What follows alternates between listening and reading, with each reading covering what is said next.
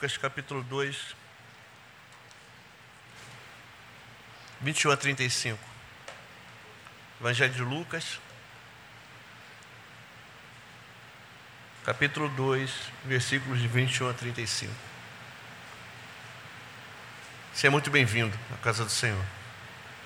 Deus abençoe tua vida e que Ele, através da Sua palavra, Ele fale meu coração e ao teu coração para a glória do Seu nome. Vamos orar?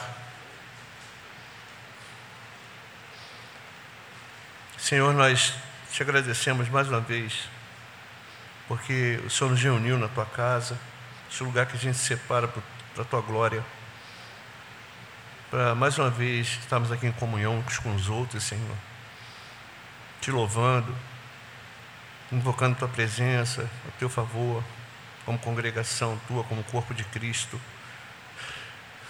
tendo comunhão com o Senhor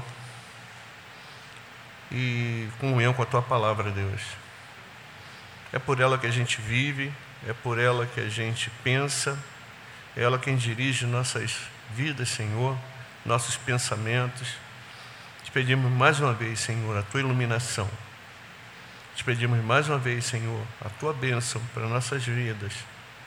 Que o Senhor abra os nossos olhos, nosso coração, nosso entendimento que haja renovação de entendimento e renovação de mente pela exposição da tua palavra. Tenha misericórdia de mim, Senhor. Me ajuda. Que não seja por retórica, não seja por, por falar coisas difíceis, Senhor, mas que o Senhor use a simplicidade com poder, Senhor, do teu Espírito. Meus irmãos, Senhor Deus, também, que compreendam a tua vontade para a glória do teu nome. Nós te oramos em nome de Jesus. Amém. Vamos ler? Completados oito dias para ser circuncidado, o menino, deram-lhe o nome Jesus, como lhe chamara o anjo antes de ser concebido. Passados os dias da purificação dele, segundo a lei de Moisés, levaram-no a Jerusalém para apresentar ao Senhor, conforme que está escrito na lei do Senhor. Todo primogênito ao Senhor será consagrado e para oferecer um sacrifício segundo o que está escrito na referida lei, um par de rolas ou dois pombinhos. Havia em Jerusalém um homem chamado Simeão, um homem esse justo e piedoso, que esperava a consolação de Israel e o Espírito Santo estava sobre ele. Revelara-lhe o Espírito Santo que não passaria pela morte antes de ver o Cristo do Senhor. Movido pelo Espírito, foi ao templo.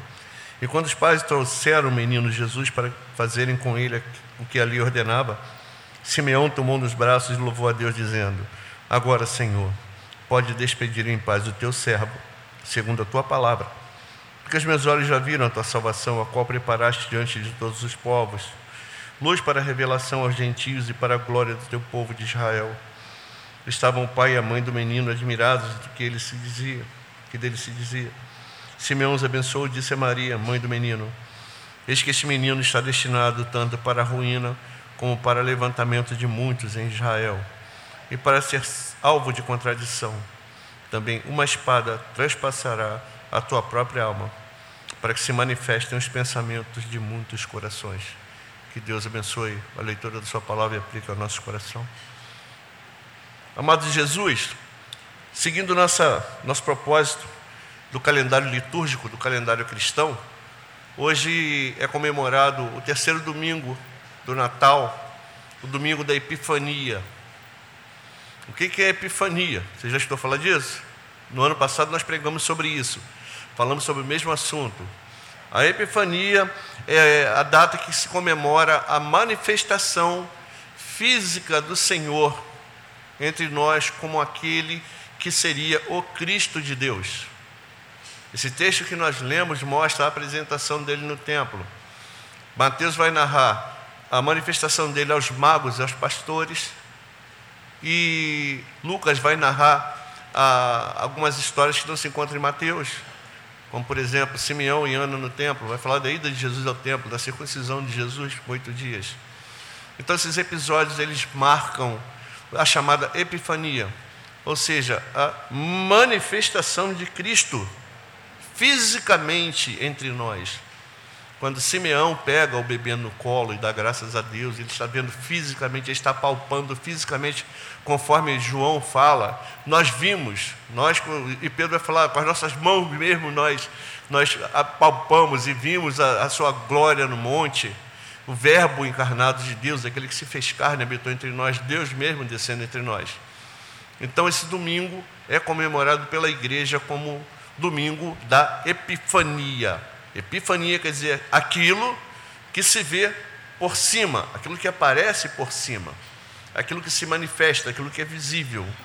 E graças a Deus nós temos um Deus que é visível.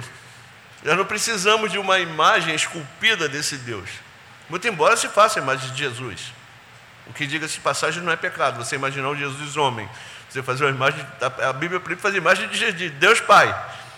Mas Jesus Cristo, como homem, a Bíblia vai dizer que ele é a imagem de Deus. Pois às vezes a gente acha pecado fazer a imagem de Jesus. A gente às vezes vê nas historinhas de criança, nas revistas, nos vitrais. Então a gente tem imaginando Jesus homem. Então, é pecado você se curvar diante da imagem dele e pedir alguma coisa, se sacralizar. Mas você ter a imagem de Cristo como homem não, não é pecado, não. Não é pecado, não, tá? Você não vai se curvar diante dela. Você não vai tê-la como um objeto místico para trazer sorte, isso aí não. Mas você pensar na imagem, senão a gente não poderia pensar nunca em Cristo como homem. E Paulo vai dizer que ele é a imagem expressa de Deus. É, nele reside a plenitude da divindade, no ser humano como eu e você. Por isso que semana passada a gente pregou sobre isso. Não dá para entender como Deus se faz homem, é um mistério. A encarnação é um mistério. Mas o fato é que Deus se fez homem pisou aqui, andou entre nós, homem pleno, com as mesmas necessidades nossas, com as mesmas limitações humanas nossas, com as mesmas vontades humanas, com, com o mesmo ânimo humano, com a mesma obediência humana, com uma mente humana e vontade humana. Mas um, um homem com tudo isso que andava sobre as águas, e que chegava para um morto e falava assim: levanta, e o morto levantava sai para fora. Ele saiu, o morto saía, quatro dias. Chegava para uma menina que tinha morrido e falava assim: Menina, levanta.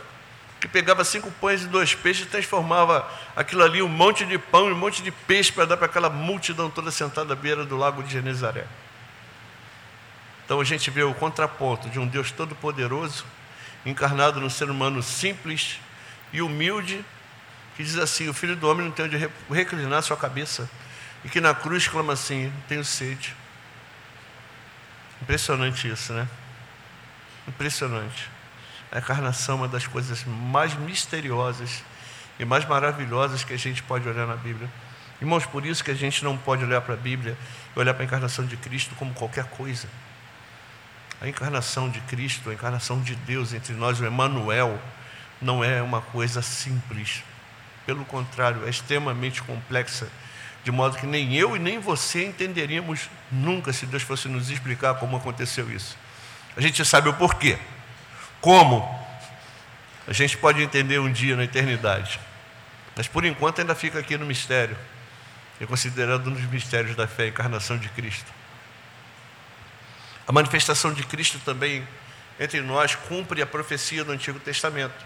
Quando nós olhamos para o Antigo Testamento, desde Gênesis 3,15 nós vemos a promessa de, um, de uma remissão, a promessa de uma bênção, a promessa de alguém que, que esmagaria a cabeça da serpente, que a serpente morderia seu calcanhar, do Messias, de um rei de Jerusalém humilde e manso, que entra na cidade montado no jumento, no jumentinho. A gente vê algumas citações até parecidas com uma, uma aparição pré-encarnacional de Cristo, Quer ver um exemplo? Quando Josué está lutando na entrada da terra prometida, ele vê um homem em pé com, a, com a, uma, uma espada na mão, desembaiada. Ele fala: Quem é você? Eu sou, eu sou o, o chefe dos exércitos do Senhor. E fala assim para ele: Tira a tua sandália, porque a terra aqui é santa. E Josué cai de joelho e adora, ele aceita a adoração. Ou então, quando vai à casa de Abraão, Abraão reconhece: Meu Senhor está na minha casa. Só que ali foram Segundo a teologia, os, os, mais, os mais espertos na teologia, é esperto com X, ele ali uma, uma, uma aparição em uma momentânea em um corpo que foi momentâneo. Aqui, Deus aparece no próprio corpo dele. O corpo de Jesus, já falei, não é o avatar, é dele mesmo, humano como eu e você. Quando Jesus desce e se encarna, não deixa de ser Deus. Quando ele morre, ressuscita e ascende ao céu, ele não deixa de ser homem. Nós temos um Deus, homem. Um Deus, quando a gente olha para ele, vê a marca dos cravos na mão. A gente vê a marca dos cravos nos pés. A gente vê, que ele fala para Tomé: Olha aqui, Tomé. Olha as marcas nas minhas mãos. Põe a mão do lado. Então nós temos um Cristo, um Deus que tem a minha cara e a tua cara. Como diz é, o autor de Hebreus, que é o sumo sacerdote compassivo, que foi tentado em todas as coisas e que sabe o que nós passamos. Esse é o Deus misericordioso. Então é o cumprimento da vontade de Deus do Antigo Testamento. É como diz Paulo, é o cumprimento da plenitude do tempo. O tempo está cumprido, o tempo de Deus foi cumprido. Deus encarnado desce até nós. Não vai acontecer outro, outra plenitude de tempo para que Deus desça até nós, a não ser na, na, no escatom, quando Jesus voltar para nos julgar para estabelecer juízo, fazer separação entre os dele e os que não são dele, entre os remidos e os condenados, entre aqueles que hão de herdar o reino e aqueles que não hão de herdar o reino. Pelo contrário, a Bíblia diz que vai ser lançado no lago de fogo, juntamente com Satanás, com o inferno, com os anjos que irão guardar a sua santidade, seu estado primordial. Todos esses serão lançados no lago de fogo e enxofre e serão atormentados eternidade e eternidade. A gente às vezes acha que isso é obsoleto, mas isso vai acontecer da segunda vinda de Cristo. Mas aqui marca a plenitude que os profetas pregaram. Aqui marca tudo aquilo que eles quiseram ver, mas não entendiam. Pregavam a esperança do libertador de Israel, mas nunca viram. E João vai dizer assim: Nós vimos a glória do unigênito do Pai, cheio de graça e verdade. Paulo fala para os Gálatas que Cristo crucificado foi exposto diante dos seus olhos. É um fato que eu vi, você viu, nós vimos, sabemos, é um fato histórico, aconteceu. A crucificação de Jesus é um fato histórico, a ressurreição de Jesus é um fato histórico, a ascensão de Jesus é um fato histórico. Tanto que Lucas vai narrar que foi visto por. Paulo vai falar assim, aliás, né, Lucas, Lucas vai narrar a ascensão e Paulo vai falar assim: foi visto por 500 irmãos, a maioria deles está viva ainda. Ou seja, um monte de gente viu a realidade de Cristo, o Cristo ressuscitado ascendendo ao céu. A epifania de Deus ela vai mostrar também a misericórdia de Deus. Misericórdia de Deus para o homem caído e depravado. Nós somos caídos, nós somos depravados. A nossa mente não busca a Deus. A palavra de Deus vai dizer que não há quem busque a Deus. Não há um justo sequer. Não há quem entenda a palavra de Deus. Nós só entendemos a palavra de Deus porque Deus quer que a gente entenda a palavra de Deus. Só entende a palavra de Deus aquele cujo Espírito Santo esclarece na mente a palavra de Deus. Então, é, a misericórdia de Deus para com o homem caído, depravado, é a encarnação de Cristo. Cristo, pela impossibilidade de nós buscarmos a Deus, de nós nos voltarmos a Ele, a não ser pela sua, pela sua própria interferência, o próprio Deus interfere na história do homem. O próprio Deus se faz homem para estar junto de nós, porque o nosso pecado fazia separação entre nós e Ele. Como isso é resolvido em Cristo? Como é que o nosso pecado não faz mais separação entre nós e Deus? Por causa de Cristo. Por que é que o reino de Deus foi inaugurado na terra por causa de Cristo? Por que é que nós sabemos que, que o período dos fins dos dias começou? Por causa de Cristo. Como é que nós sabemos que Deus é, tem um plano para o resgate dos seus? Um plano de, de, de salvação, um plano de resgate, um plano de reino? Por causa de Cristo. Cristo é a manifestação visível de todas as coisas que Deus tem para mim e para você. Por isso que nós temos de dar valor à epifania do Senhor. Por isso que nós temos que entender aquilo que é epifania do Senhor. A epifania do Senhor é a prova incontestável do amor de Deus para com a sua criação. Não existe outra prova maior de amor de Deus para com sua, sua criação, para com o homem caído e depravado, para com aqueles que não buscam a Deus de forma voluntária do que a encarnação de Cristo. Já que eu não busco a Deus, Deus me busca. Já que eu não me volto para Deus, Deus se volta para mim. Agora, Deus vai se voltar para mim porque eu sou bonzinho? Não. Deus vai se voltar para mim porque eu sou o centro da vontade dele? Não. Deus vai se voltar para mim porque nós somos o princípio da, da, o principal da criação. Nós somos os agentes principais da criação. Deus nos cria para tomar conta das coisas dele, para adorá-lo. E o homem peca, o homem voluntariamente, pelo livre-arbítrio que ele tem antes de, de, de, pecar, ele peca voluntariamente. Ele pode dizer não para Satanás, mas ele escolhe dizer sim. A partir do momento que ele diz sim, ele vira escravo do pecado. A partir do momento que ele vira escravo do pecado, seu livre-arbítrio acaba. Ele não busca mais a Deus, a sua mente é depravada, a sua mente é caída, somente por interferência divina. E é por causa disso que Jesus se encarna, é a prova definitiva e cabal do amor de Deus. A gente não precisa ficar pedindo mais prova do amor de Deus. Tem que ficar assim: ah, Deus, me prova se o Senhor me ama, faz isso, faz aquilo, faz aquilo outro. A gente tem que olhar para Jesus e ver que Jesus morreu numa cruz ignóbil, morreu de um modo vil, morreu no, no, no, no, modo pior que existia naquela época, por amor de mim, de você e de toda a criação. Porque se não resgata o homem, a criação não é resgatada. Porque a criação ficou sujeita à vaidade por nossa causa, não por causa dela mesma. Fomos nós que, que fazemos essa lenha com a criação. Tudo que se é anunciado em termos de ecologia, de coisa errada, de, de agressão à natureza, isso parte do homem. E Paulo vai dizer que toda a natureza anseia de uma só vez, assim como, como sentindo dor de parto pela manifestação dos filhos de Deus. Então, a encarnação de Cristo, a epifania de Cristo, é a marca indelével, incontestável do amor que Deus tem pela sua criação. Por que Deus tem esse amor pela sua criação? Porque estabeleceu a criação em si mesmo. Deus estabelece para criar, não por conselho de ninguém, Paulo vai dizer assim: quem foi seu conselheiro? Quem deu para ele para que fosse restituído? Ele deve alguma coisa para alguém? Não. Dele, por ele, para ele são todas as coisas. A criação é nele, por ele, para ele. E aquilo que ele começa certo, ele termina certo. Então Deus não tem uma criação onde um homem é depravado. Para acertar a situação do homem, tem que se ter um homem que pague a culpa do homem. Mas não existe homem para pagar a culpa do homem, porque todo homem é pecador. Tem de ser alguém que era igual Adão era antes da queda. Alguém que tenha liberdade, alguém que tenha livre-arbítrio, alguém que não tenha culpa. Eu pagar minha culpa é mais do que é mais do que justo. Agora, eu tenho mérito para pagar minha culpa? Você tem?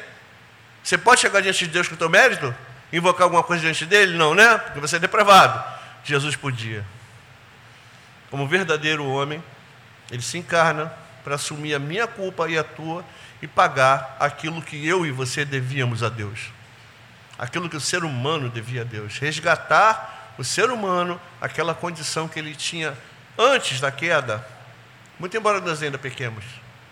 Mas nós temos a promessa de quando Jesus vier, aquilo que for novamente, e aquilo que é corruptível se revestir de incorruptibilidade, nós estaremos sem pecado, sem doença, sem depravação, sem mente cauterizada pelas coisas ruins, mas nós voltaremos a ser aquilo que Deus planejou e viveremos para sempre com Ele para o louvor da Sua glória.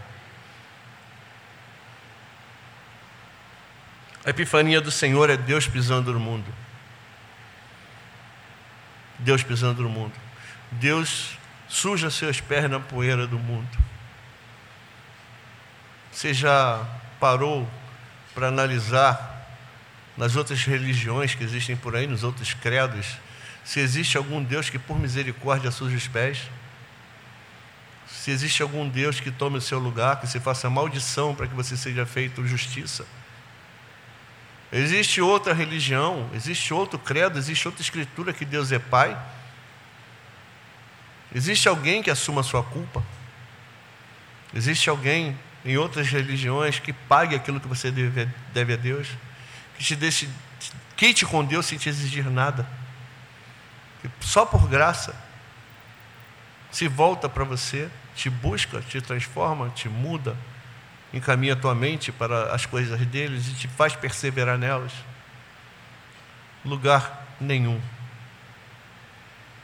Por isso que a Bíblia vai dizer, desde a eternidade, nunca se viu, nunca se ouviu de um Deus que trabalha por aqueles que nele esperam. O teu Deus faz aquilo que você nunca poderia fazer. Pisar aqui. Deus está aqui conosco, humanamente falando, pagar o meu pecado, executar sua justiça em quem não tinha culpa, para fazer com que nós, cheios de culpa, fôssemos feitos puros, resgatados, limpos, remidos e lavados e aproximados de Deus de novo, reconciliados com Deus de novo. Esse é o sentido da epifania de Cristo. Este é o sentido da vinda de Cristo. Ele precisava ter feito isso? Forma nenhuma. Só que Deus não volta atrás. Deus não volta atrás naquilo que Ele faz, porque aquilo que Ele faz é perfeito. Então, quando você é alcançado pela graça, Deus te torna perfeito. Muito embora você ainda peque, muito embora a, a natureza adâmica ainda habite em você. Mas Deus te faz perfeito nele. Perfeito por quê? Porque você não peca mais? Não, porque você está completo. Porque você tem a graça de Deus. Porque Cristo se interpõe entre você e Ele. Porque Cristo intercede por você. Porque o Espírito de Cristo intercede por você e por mim com gemidos inexprimíveis. Porque nós somos separados, nós somos conhecidos de antemão, somos chamados eficazmente, somos predestinados, somos justificados, somos preservados em Cristo, selados com o Espírito Santo até que Ele retorne.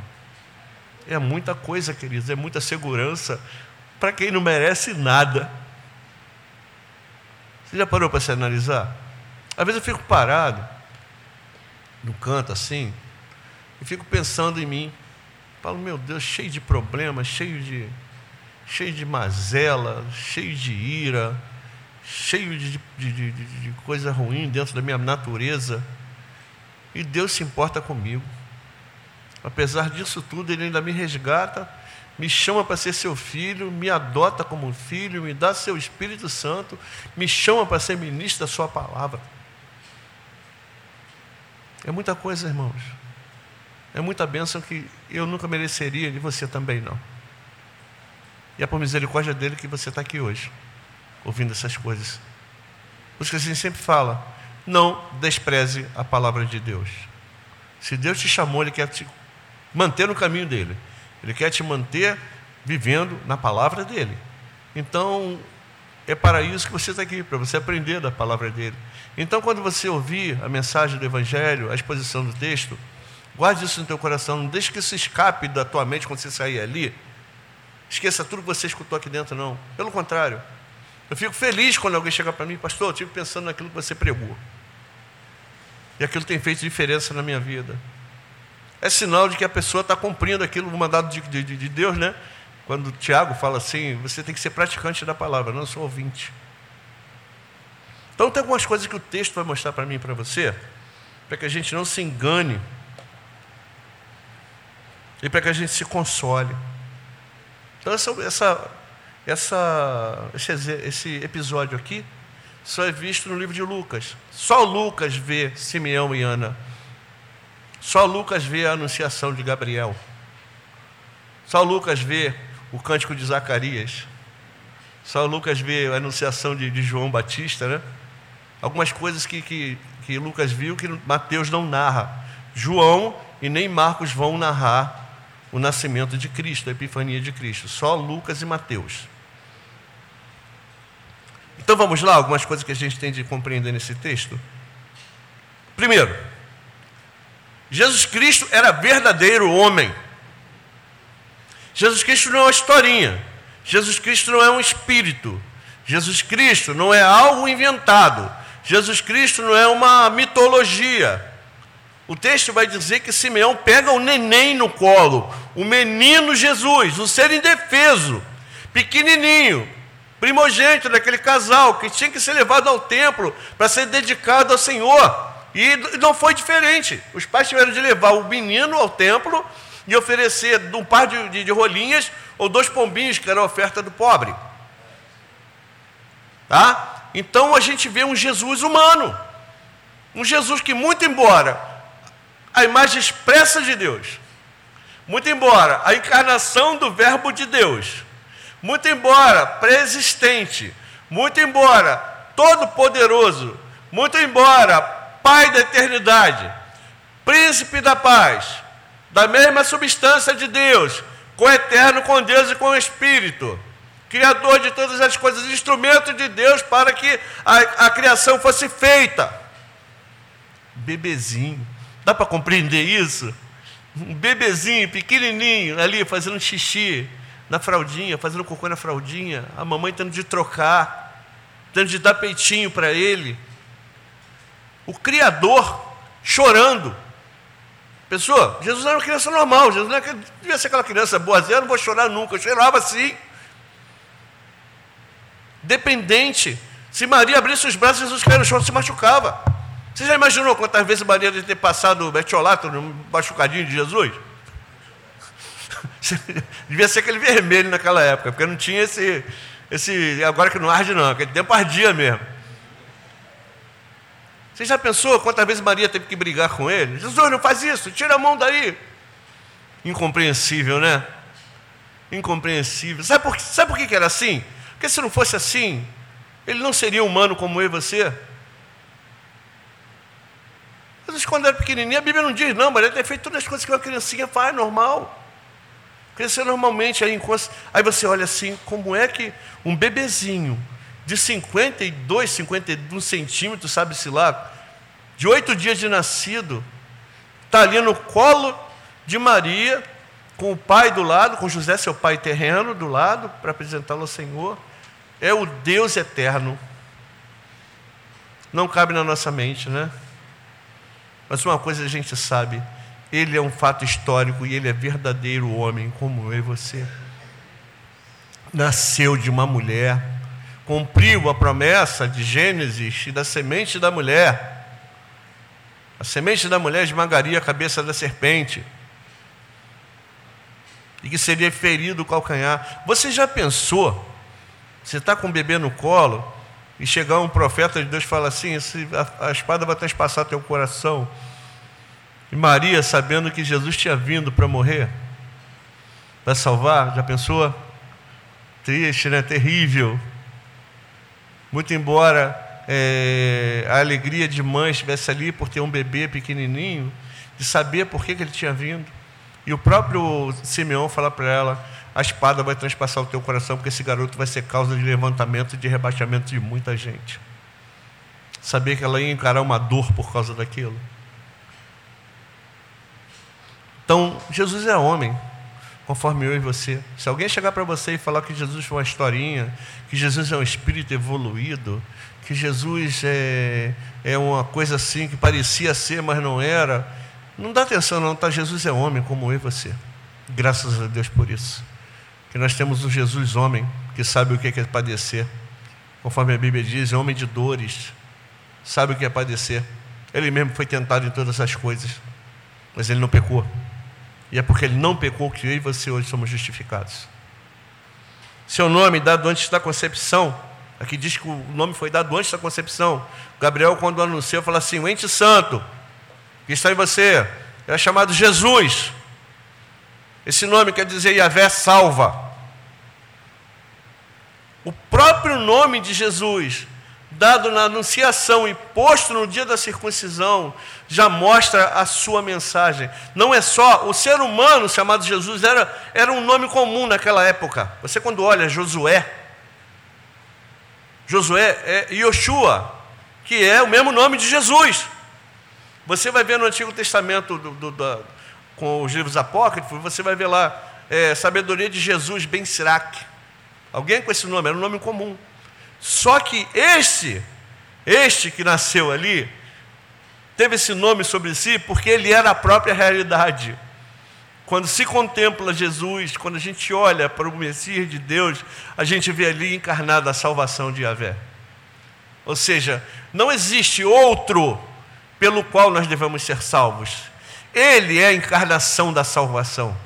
Ele é a encarnação da divindade. Ele é o único que pode interceder por mim por você. Ele é o único que é idôneo para pagar minha culpa e a tua. Por isso que o nome dele, Yoshua, é colocado, é porque Yahvé salva. Salva através de quem? Através dele.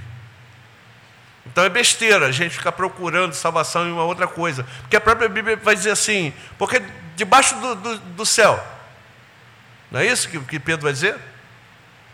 Nenhum outro nome da, ah, dado entre os homens pelo qual devamos ser salvos. É o nome de Jesus Cristo. É por Ele, por meio dele e para Ele. Não existe salvação por mérito próprio. Por mais que eu me esforce, por mais que você se esforce, por mais que eu ande bonitinho, engraxadinho, cheirosinho, pague minhas contas em dia, não tenha gato de água, não tenha CPF no, no SPC e no Serasa, eu não tenho mérito, é por Cristo. É Ele quem me salva pela sua vontade, não pela minha. Por isso que o nome de Yahvé salva. Não é Yahvé dispõe a salvação. Se, se a salvação de Cristo fosse algo colocado à nossa disposição, com certeza o nome de Cristo não seria Jesus. Porque Yahvé salva, Yahvé não disponibiliza a salvação. Então a obra de Jesus, ali tá, o nome dele está simbolizando que a obra dele é perfeita e definitiva. Desde quando? Desde sempre. Ele se manifesta no tempo ali, se mostra como homem no, no, no, no tempo, se mostra como criança em defesa para mostrar o poder de Deus, morre na cruz, mas isso aí já está feito desde antes da fundação do tempo. O cordeiro é morto antes da fundação do tempo. Acontece isso, que Jesus nasceu sob lei, é, ser, ser, visto, contemplado em forma humana, morto, visto morto na cruz e ressuscitado, para que eu e você entendêssemos didaticamente a vontade de Deus desde sempre. A obra de Deus da salvação, aquilo que aconteceu na eternidade, é manifesto na plenitude do tempo, para que eu e você pudéssemos ver, contemplar com nossos próprios olhos e sabermos aquilo que Deus fez por mim e por você. Nós não vivemos de uma fábula, nós vivemos de algo que aconteceu no tempo. E a é salva. Não existe outra esperança para aqueles que aguardam a justiça de Deus que não seja Jesus. Olha o que, que Simeão vai dizer. Agora, Senhor, pode despedir em paz o teu servo segundo a tua palavra, porque os meus olhos já viram a tua salvação, a qual preparaste diante de todos os povos, luz para a revelação dos gentios e para a glória do teu povo Israel. Ou seja, não existe esperança fora do nome de Cristo. Não existe consolação fora do nome de Cristo. Não existe glória fora de Cristo. Não existe salvação sem Cristo. Não existe redenção sem Cristo. Não existe glória do povo sem Cristo. Não existe glória de Israel sem Cristo. Cristo é a própria glória de Deus habitando entre nós. Por isso que Paulo vai falar: Cristo em nós é a esperança da glória. Por isso que ele vai falar que ele é o resplendor da glória do Pai. Então, amado do Senhor, nesse domingo de Epifania, a gente tem que refletir sobre a pessoa de Cristo sobre a manifestação física de Cristo, num Deus físico que aparece entre nós, e que está no céu, um Deus físico que intercede por nós. Isso é fantástico, irmãos. Isso é muito. Em qual, qual lugar vocês já chutou falar de um Deus homem que intercede por nós? Um Deus que sabe o que você sofre. Um Deus que tem carne e ossos como eu e você. Um Deus que sabe que nós, o que nós padecemos e que todas as coisas é suficientemente idôneo para interceder por mim e por você, porque Ele sabe aquilo que nós passamos, conforme Hebreu vai dizer. Lugar nenhum. Mas o Deus encarnado, o Deus visto de forma física, um Deus que morre de forma física, ressuscita de forma física e acende de forma física, Jesus Cristo, manifesta entre os homens, visto entre nós, contemplado pelos anjos. Esse sabe o que é padecer. Ele sabe o que nós necessitamos e é poderoso para interceder por mim e por você. É o único mediador que existe entre nós e Deus. Não tem outro. Não existe outro nome pelo qual você deva ser salvo. Não existe outro nome pelo qual você tenha que ser mediado entre Deus. Não adianta pedir a um, pedir a outro, é a Cristo. É Cristo que é o intermediário entre nós e Deus. Não existe ninguém, ninguém que possa fazer isso. A própria Bíblia diz, porque há só um mediador entre Deus e os homens, Jesus Cristo, homem. Não existe outra luz vinda de Deus, ou outra consolação que não seja o próprio Jesus. Isaías 60 vai dizer assim: Levanta-te e resplandece, porque já vem a tua luz. A luz vem de Deus, a luz sobre os reinos de Deus. Nós vamos falar sobre isso logo mais. A luz do reino de Deus. Aquele, aquela luz que o povo que andava em trevas viu, que Isaías fala também de, da, do caminho de, de, da Galiléia dos gentios, caminho de Gileade, da Galiléia dos gentios junto ao mar. O povo que andava em trevas viu uma grande luz. Essa grande luz que, que brota entre nós, essa grande luz que brilha entre nós, essa grande luz que aparece a nós é Cristo. Não existe outra luz para nós seguirmos, não existe outra luz que ilumine nossas vidas, não existe outra luz que modifique nossos pensamentos, não existe outra luz que ilumine nossas mentes, não existe outra luz que nos conduza a Deus que não seja Cristo. É Cristo que é o dono dela, é, de, é dele que adivinha essa luz. Luz para a revelação aos gentios, você só é revelado por causa de Cristo. Ele é a luz que revelou a vontade do Pai para você e para mim. Nós éramos alheios à aliança, irmãos. A aliança era só para o povo de Israel. Mas nós, pela misericórdia de Deus, conforme Paulo vai dizer, a morte de Cristo, a barreira foi derrubada. Não existe mais judeu, gentio, cita, bárbaro, mulher, homem, livre, escravo. Todos nós somos um em Cristo, a barreira foi derrubada. E desses dois povos ele fez um só. Nós somos inseridos na aliança, somos enxertados na aliança por causa da luz de Cristo que brilha entre nós. Cristo manifesta entre nós e a própria luz de Deus. Então vou falar uma coisa para você, querido. Não abandone a luz de Cristo para buscar outras luzes, não. A igreja às vezes abandona a luz de Cristo para buscar outras luzes. Nós não precisamos de outras luzes. Nós não precisamos de coaching. Nós não precisamos de evangelho da prosperidade. Nós não precisamos de evangelho de misticismo. Nós não precisamos de evangelho de carochinha, nós precisamos da luz de Cristo. A gente está abandonando, a igreja está abandonando o verdadeiro evangelho, abandonando a obra da cruz para correr atrás de coisas. Hoje a gente está vendo aí uns, uns que estão concorrendo ao troféu bezerro de ouro, pregando coisas que a Bíblia não, não fala, e colocando no teu coração, no coração das outras pessoas, esperanças que a Bíblia não dá. Nós não podemos viver de esperanças que a Bíblia não dá, nós precisamos viver da palavra de Cristo. Nós precisamos viver daquilo que Cristo manifesta a nós. Nós precisamos viver da verdade do Evangelho. Nós precisamos viver daquilo que a Bíblia diz. Então, ao invés de ouvirmos pessoas que dizem que nós somos o centro da vontade de Deus, nós temos de ouvir sobre um Cristo que se manifesta a nós porque nós éramos totalmente incapazes de pagar aquilo que pagaríamos nele. Eram capazes de pagar aquilo que estava sobre nós, o escrito de dívida, mas que Deus fez cravar na cruz do seu próprio filho, expôs esse escrito de dívida à vergonha pública. Nós não somos centro da vontade de Deus, centro da vontade de Deus é sua própria vontade centro da vontade de Deus, sua própria promessa, centro da vontade de Deus, sua própria, sua própria vontade executada em Cristo. Ele é a vontade de Deus. Ele que diz assim: quando eu for levantado, eu vou atrair para mim todas as coisas. Se todas as coisas são atraídas para a cruz de Cristo, quem é o centro da vontade de Deus? A cruz de Cristo. Não é você, não sou eu. Miseráveis somos nós. Bendito é aquele que morreu no nosso lugar. Bendito é aquele que pagou a nossa culpa. Bendito é aquele que assumiu a nossa forma. Bendito é aquele que morreu por mim e por você. Nele residem a queda dos incrédulos. Olha só.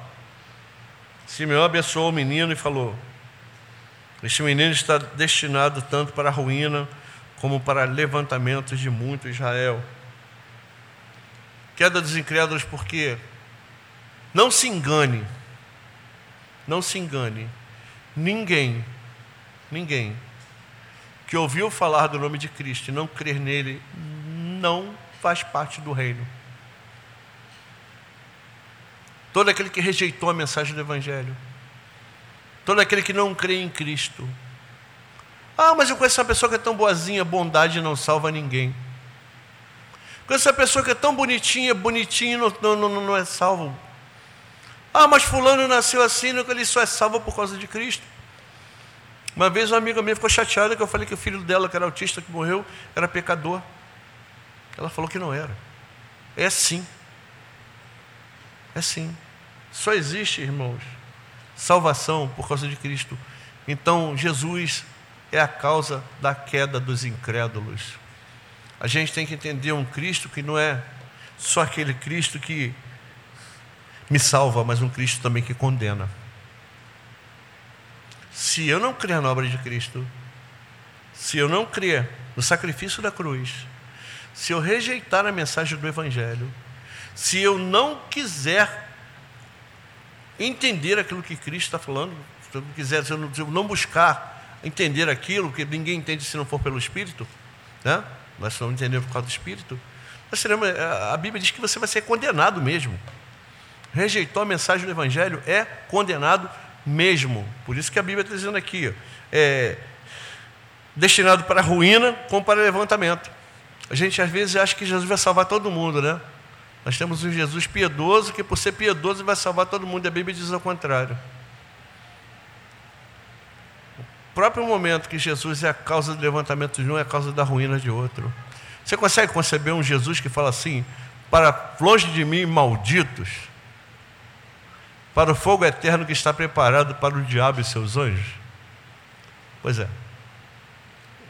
Essa bondade, essa misericórdia que Deus teve de nós também, para encarnar Jesus, para que Jesus encarnasse, viesse viver aqui e, ser, e sido visto em forma física, manifesta entre nós, é equivalente à sua justiça. Todos aqueles que não foram encontrados no livro da vida do Cordeiro foram lançados no lago de fogo e enxofre. O mesmo Jesus que salva é o Jesus que condena. O mesmo Jesus que abraça é o Jesus que rejeita. Para longe de mim, não conheço vocês. Então, por causa disso que a gente tem de parar de pensar no Jesus bonzinho que se prega por aí. Ele é tanto causa de salvação quanto de ruína. Aqueles que são dele que entendem a mensagem do Evangelho, que vão a Ele, salvação. Aqueles que não, não vão a Ele, ruína.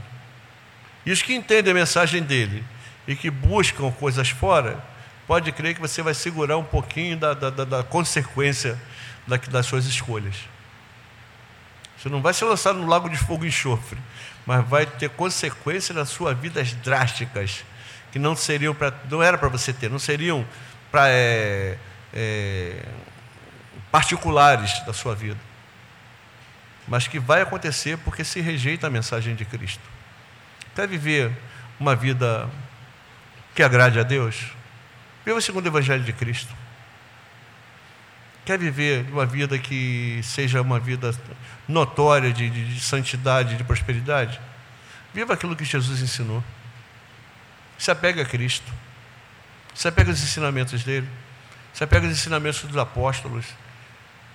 Se apega aos, aos ensinamentos que você aprende na sua igreja. Nós pregamos aqui desse púlpito. Porque se não se apegar, é ruína. O próprio texto está dizendo isso.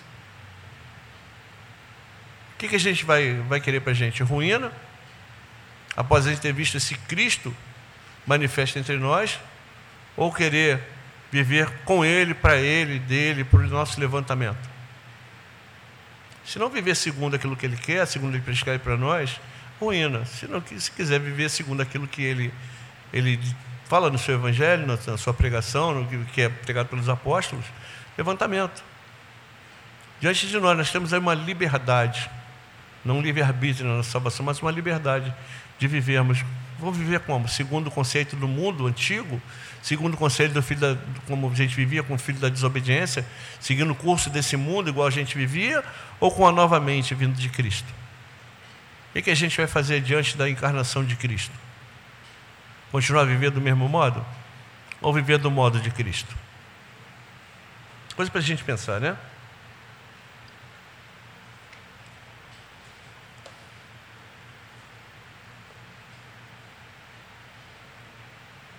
E nele, nesse Cristo manifesto no tempo, na carne, na vista dos nossos olhos, que é apresentado no templo, que vive entre nós, que vimos a sua glória, como a do unigênito do Pai, cheio de graça e verdade, que nos traz o Evangelho, que traz o reino de Deus, que diz que o reino de Deus está próximo, que segue a vontade do Pai até as últimas consequências, até a morte, morte de cruz, morre diante dos olhos das pessoas, ressuscita, é visto por mais de não sei quantos irmãos e que anda 40 dias ainda depois de ressuscitado, junto dos seus discípulos, andando, comendo com eles, ensinando coisas do reino de Deus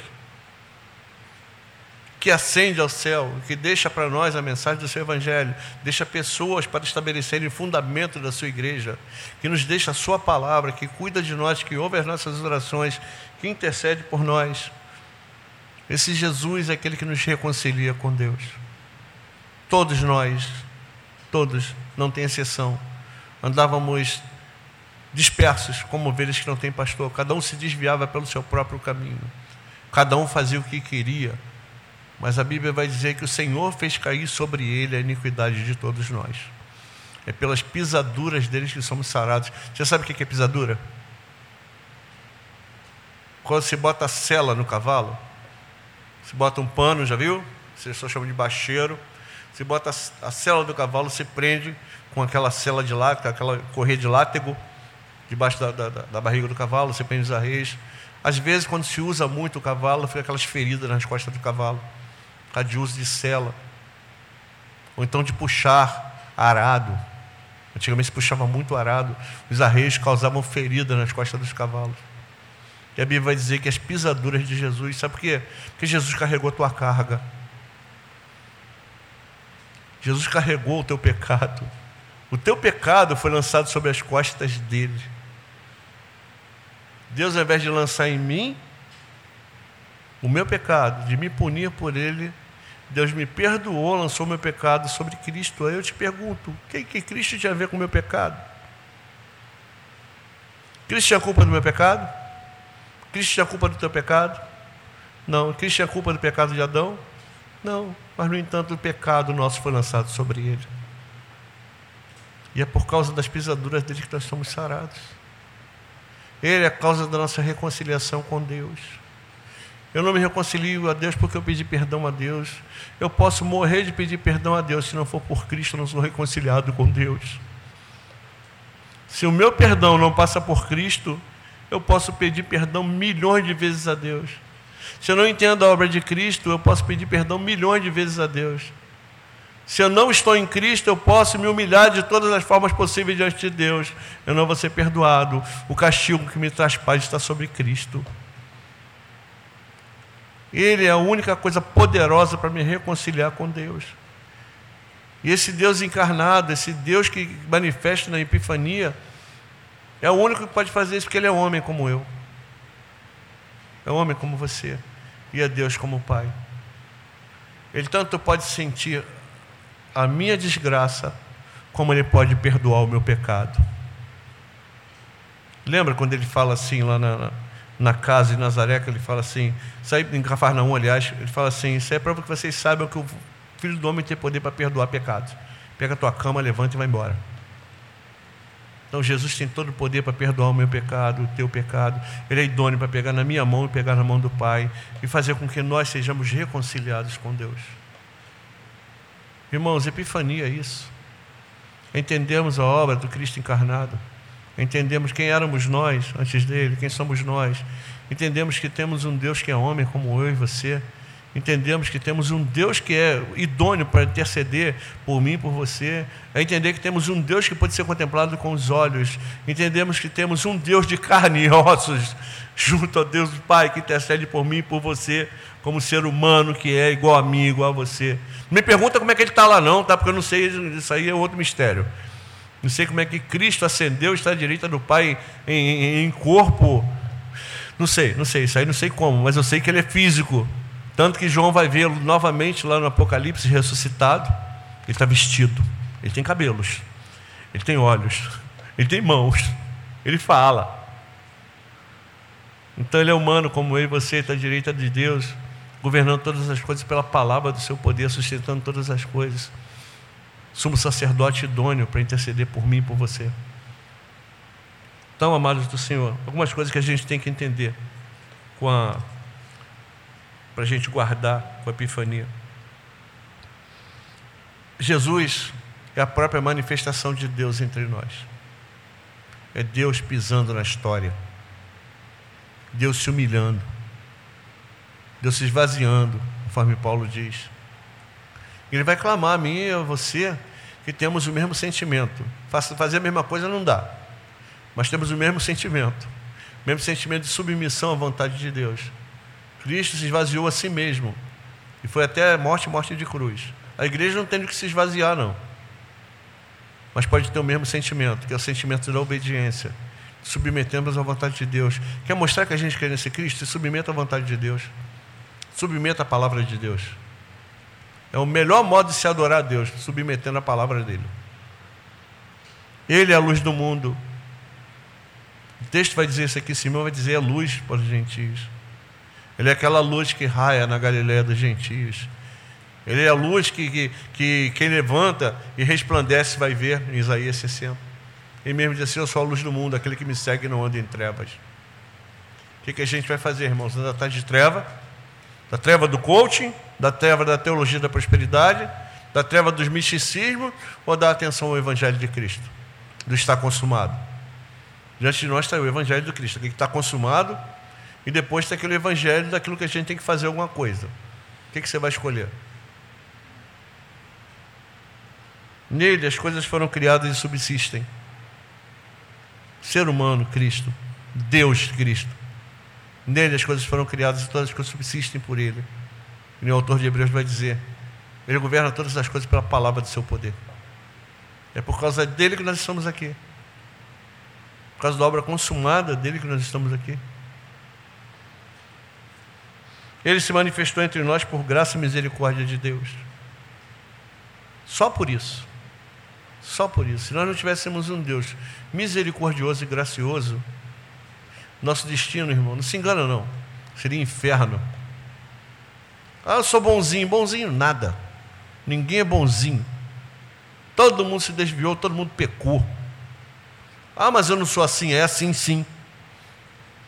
Eu já ouvi, o pessoal fala assim, ah, não, mas eu não sou assim, não é assim, mas é assado.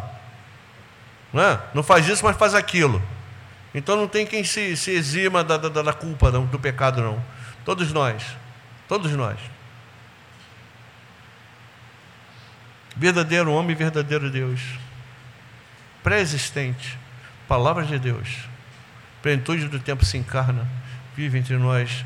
E vimos a sua glória como unigênito do Pai, cheio de graça e verdade. Lá na, na primeira carta, João vai dizer: aquilo que vimos e ouvimos do, a respeito do verbo da vida. Então o próprio João testifica: Jesus é homem. Jesus pisou aqui, Deus pisou aqui. E finalmente, Ele é a nossa salvação. Não existe outro nome dado entre os homens pelo qual devemos ser salvos, a ser do Cristo manifesto na Epifania, do Cristo manifesto na manjedoura de Belém, do Cristo da cruz, do Cristo que é pregado que é falado por Deus em Gênesis 3,15, do Cristo pregado pelos profetas, do Cristo esperado pelos pais, pelos patriarcas, do Cristo pregado pelos apóstolos. Diante de nós temos aí o Cristo da conversa fiada humana e temos o Cristo da palavra. Qual Cristo que você vai ficar? Qual Cristo que você vai crer? Naquele pregado daqui? Ou no Cristo que pregam por aí e o pessoal fica batendo palmas, é extasiado, no Cristo que faz reteté lá em Santa Catarina, ou no Cristo da igreja pintada de preto, onde pessoas bonitinhas, cheirosinhas, assim, bacaninha, novinha, vai falar para você que você é lindo, maravilhoso, que você merece a atenção de Deus. Qual Cristo que você vai querer? Qual Cristo nós vamos querer? Eu prefiro, irmãos, esse que está aqui, ó, exposto diante dos nossos olhos. Vamos orar? Santo Deus, nós Te agradecemos pelo Cristo manifesto na carne. Te agradecemos porque tua graça e tua misericórdia foram manifestas na forma humana, coisa que, se o Senhor quisesse, teria destruído tudo e feito outro. É por tua graça e tua misericórdia, porque o Senhor não erra. A gente sabe que a queda não foi problema para o Senhor, que já estava resolvido em Cristo antes que houvesse criação. Mas nós te agradecemos porque na plenitude do tempo o Senhor mandou seu filho nascido de mulher, nascido sob lei, para resgatar a gente. Porque a gente andava escravo da lei, a gente não poderia cumprir a lei nunca, Senhor. Mas por tua misericórdia, o Senhor mandou teu filho para que ele cumprisse por nós. Ele é a finalidade da lei. É a ele que devemos olhar. É para ele que devemos olhar. Nossos olhos devem estar fixos nele, Senhor. Nos ajuda a compreender a Sua vontade, Senhor. Nos ajuda a compreendermos a encarnação de Cristo, entendermos a manifestação do Tua entre nós, em Cristo manifesto na carne, visto, contemplado, morto, ressuscitado, esse Cristo que nós cremos, Senhor. No Cristo que há de vir para exercer o teu juízo, fazer com que sejam levantados e arruinados, Senhor, como diz a tua palavra, essa luz que raia sobre nós, que nós vivamos por ela, Senhor. Não vivamos mais como pessoas que vivem em trevas, mas vivamos pela luz do teu evangelho, pela luz de Cristo, Senhor. Não sejamos mais como pessoas errantes para lá e para cá, mas que entendamos que nós somos reunidos, salvos, lavados e remidos por causa das pisaduras de Cristo, por causa do homem de dores, por causa daquele que sabe que é sofrer, por causa do sumo sacerdote e apóstolo da nossa confissão, por causa daquele que sustenta todas as coisas pela palavra do seu poder, por causa daquele que anda no meio dos castiçais tem de sua mão as sete estrelas, cuja sua boca sai afiada espada de dois gumes e que vai matar o inimigo com o sopro da sua boca. É nesse Cristo que a gente crê, Senhor. A gente não crê no Cristo do coach, no Cristo da prosperidade. Nós não cremos em outro Cristo que não seja o Cristo revelado pelas Escrituras, Senhor. Nós rejeitamos qualquer Cristo anátema em meio de nós. Nós queremos o Cristo da cruz, Senhor. É esse que nós cremos, é esse que nós confessamos. Que a tua igreja viva por Ele, para a glória dele, Senhor que nós entendamos o seu Evangelho e que ele faça parte da nossa mente e coração para a glória do teu nome. Tenha misericórdia de nós, Senhor, é a nossa oração em nome de Jesus. Amém.